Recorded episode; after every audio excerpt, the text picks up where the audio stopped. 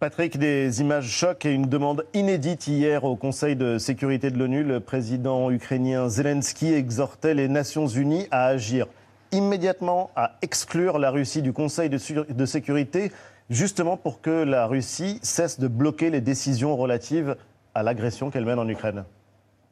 Маємо справу з державою, яка перетворює право вето у Раді безпеки ООН на право смерті, яка підриває всю архітектуру глобальної безпеки. Пані та панове, чи готові ви до закриття ООН? Чи вважаєте ви, що час міжнародного права минув?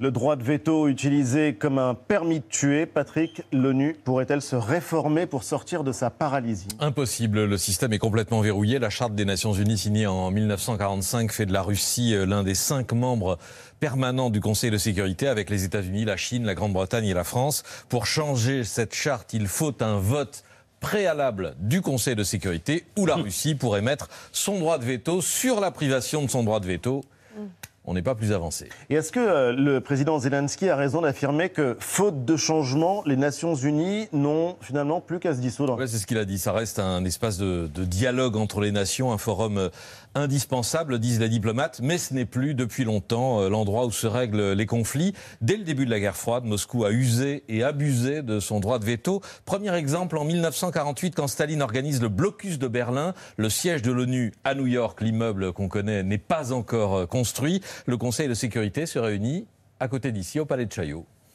À Paris, le Conseil de sécurité de l'ONU vient d'être le décor d'un coup de théâtre au moment où le Conseil, par neuf voix contre deux, celles de la Russie et de l'Ukraine, décidait l'inscription à l'ordre du jour du problème de Berlin.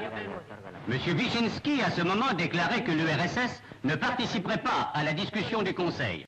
Wyszynski, le procureur des, procès de Moscou, avec le rappel au passage que l'Ukraine, alors pays satellite de l'URSS, dispose d'un siège à l'ONU depuis 1945. Autre exemple en 1980, l'invasion soviétique en Afghanistan.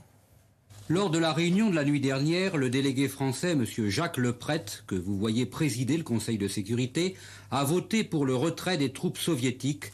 Le veto des soviétiques entraînera donc la convocation d'une assemblée générale extraordinaire de l'ONU sur le problème afghan.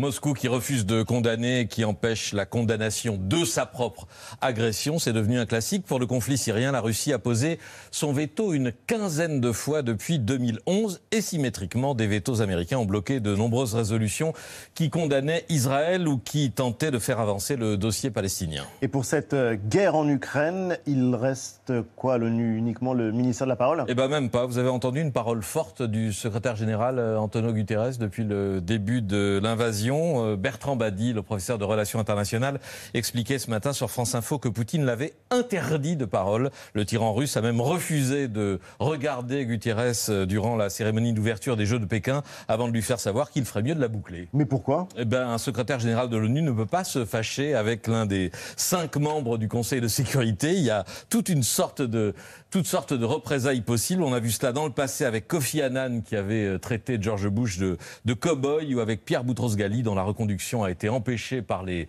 par les Américains. Donc pour revenir à l'objet de cette chronique, oui, Zelensky a raison. Euh, l'instance chargée de la paix et de la sécurité du monde est aujourd'hui empêchée, comme chaque fois qu'un de ses gardiens décide d'en violer les règles. Le droit de veto et la puissance nucléaire agissent comme un rayon paralysant et offrent, oui, d'une certaine façon, un permis de tuer.